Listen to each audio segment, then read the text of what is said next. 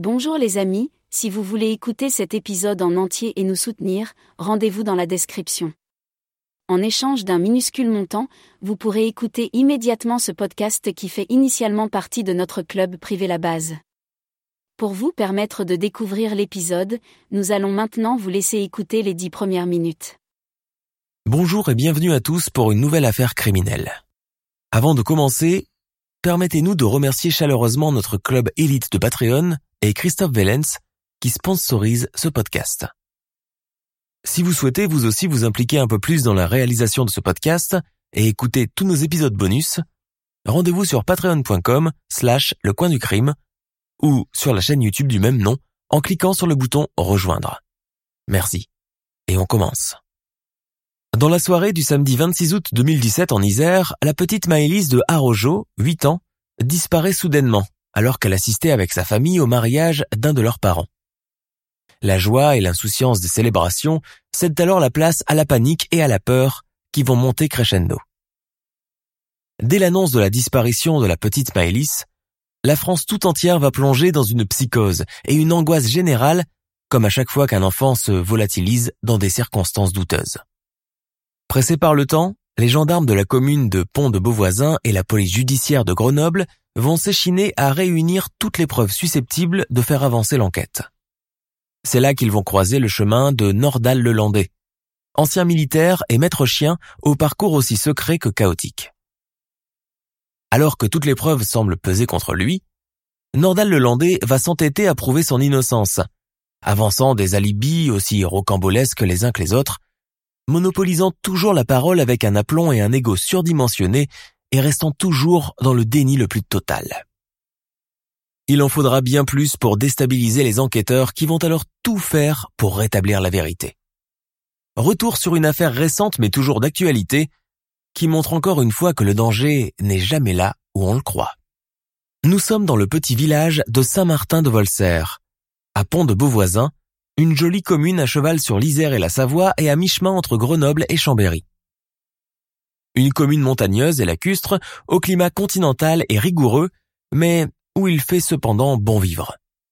Pont de Beauvoisin compte environ 3500 habitants et une certaine tradition rurale continue de perdurer encore malgré l'urbanisation. La population est d'ailleurs fière de son héritage montagnard qu'elle n'hésite pas à exhiber lors des célébrations annuelles, des événements sportifs d'Albertville et des carnavals. Au cours de cette journée du samedi 26 août 2017, il flotte comme un air de fin de vacances puisque c'est le dernier week-end de repos avant la rentrée, aussi bien pour les adultes que pour les enfants. Cette journée de fin d'été est aussi celle que Eddie et Anne-Laure, un jeune couple de la contrée, ont choisi pour célébrer leur mariage. Les cartons d'invitation ont été envoyés il y a déjà un mois de cela aux quatre coins de la France. Là où habitent les différents parents des mariés. D'après les prévisions, si tout le monde fait acte de présence, ils seront en tout 180 personnes. Eddie et Anne-Laure, tous les deux trentenaires, en ménage depuis des années et déjà parents de deux enfants, veulent surtout réunir toute la famille et les amis, car la vie active de la plupart ne permet pas des retrouvailles régulières, grandeur nature. Cette fête de mariage sera donc l'occasion ou jamais de revoir le clan au grand complet, comme par le passé quand trois ou quatre générations se retrouvaient à l'occasion des repas de Noël ou lors des festivités de Pâques. Il s'agit de célébrer l'événement de manière simple, conviviale et chaleureuse autour d'un vin d'honneur. Les 180 convives sont à peu près tous au complet en cette fin de matinée à l'église de Saint-Jean d'Avelane, où l'office religieux doit être célébré. Ce n'est qu'après le banquet de noces que la fête peut enfin commencer. Le DJ engagé pour l'occasion passe des morceaux à la chaîne et sur demande. Après une série de polkas, suivie d'une valse, se succèdent les morceaux à succès du moment. Le slow n'étant réservé en général que pour la fin de soirée. Parmi les convives, on se moque gentiment des goûts musicaux des uns et des autres, car entre plusieurs générations d'invités éparpillés un peu partout dans la salle, on a du mal à se mettre d'accord sur telle ou telle chanson. Au milieu de la piste, les mariés ouvrent le bal, s'embrassent et dansent d'abord ensemble, puis avec les autres convives. Au milieu de ce joyeux tohu l'alcool coule à flot, les rires fusent, les bavardages autour des tables s'engagent avec légèreté caractéristique des gens apparentés ou amis depuis longtemps. et tandis que certains se sont croisés encore hier ou avant-hier sur la place du village, d'autres sautent carrément de leur siège pour aller tomber dans les bras d'un oncle, d'une tante, d'un cousin qu'ils n'ont pas vu depuis des lustres. Décidément, Eddie et Anne-Laure ont un sacré esprit de famille pour rassembler autant de monde autour d'eux. Et quel travail de titan il a dû y avoir derrière. Entre le choix du repas chez le traiteur, la musique, l'organisation des plans de table, les serveurs, sans compter la robe blanche de la mariée et le rendez-vous chez le coiffeur. En somme, c'est une belle fête de mariage comme il en existe dans presque tous les bourgs et villages français. Un peu à la bonne franquette, un peu à la campagnarde, avec des enfants qui courent partout en se cachant sous les tables et des gens qui dansent joyeusement, toutes générations confondues. Sur la piste, Eddie le marié attrape de justesse sa cousine Jennifer pour qu'elle lui accorde une danse. Il la complimente sur sa robe et sa coiffure, et ils entament un slow. Jennifer est mariée à Joachim de Orajo, et mère de deux filles, également présentes à la fête, Colline, 11 ans, et Maëlys, 8 ans. Jennifer de Orajo travaille comme infirmière. Elle n'a pas hésité à faire les 300 kilomètres avec sa famille depuis le Jura pour venir assister au mariage de son cousin.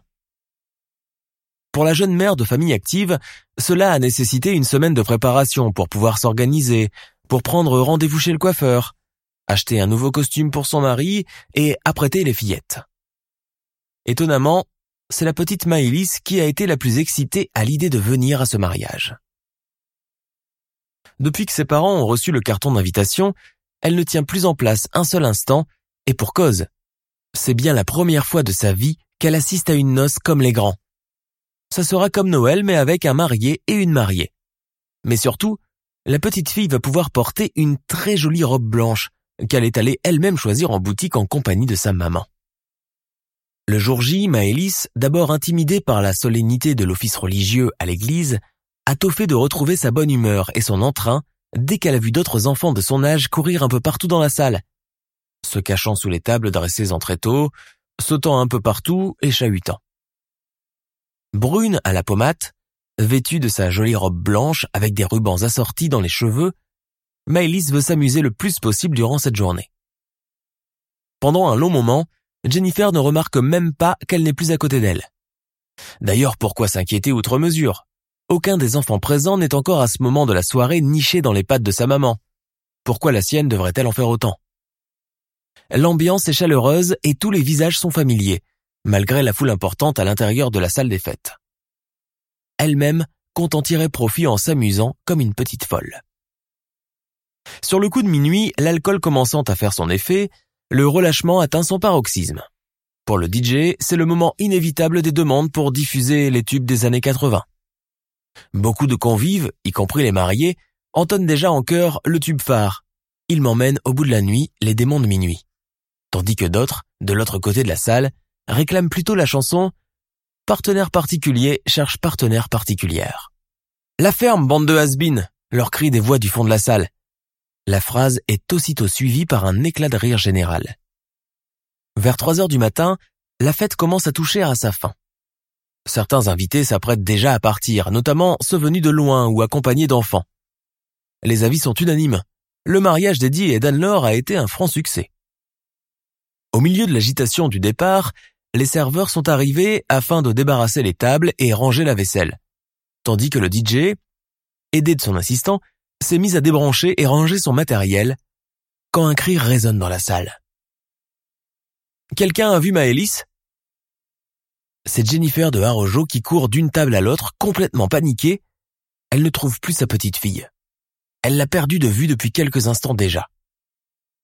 Très vite, la frayeur de la maman rattrape les autres convives y compris ceux qui s'apprêtent déjà à partir et qui finissent par rebrousser chemin en se demandant ce qui se passe. Même les mariés, déjà dans leur voiture, font également demi-tour, alertés par les cris de Jennifer. Rapidement, cette fin de fête de mariage qui a si bien commencé vire au cauchemar. Dans un élan de solidarité, le DJ rebranche ses micros pour faire l'annonce de la disparition, mais Maëlys ne se manifeste pas pour autant. Alors tout le monde se met à la chercher, d'abord dans la remise au fond de la salle, puis dans les salles de bain, dans la petite cuisine qui sert aussi de dépôt, mais elle est nulle part. Dehors, on fait le tour de la salle, On cherche dans le jardin, on hurle des Maëlys, où es-tu? Pas de réponse. Jennifer de Harojo et son mari, affolés, décident de prendre leur voiture et d'aller faire le tour du village. Le reste des invités leur emboîte le pas. La fillette serait-elle partie avec une nouvelle amie rencontrée pendant la fête? Pour écouter la suite de cet épisode privé, rendez-vous tout de suite dans la description. Nous remercions infiniment ceux qui feront le geste de nous soutenir.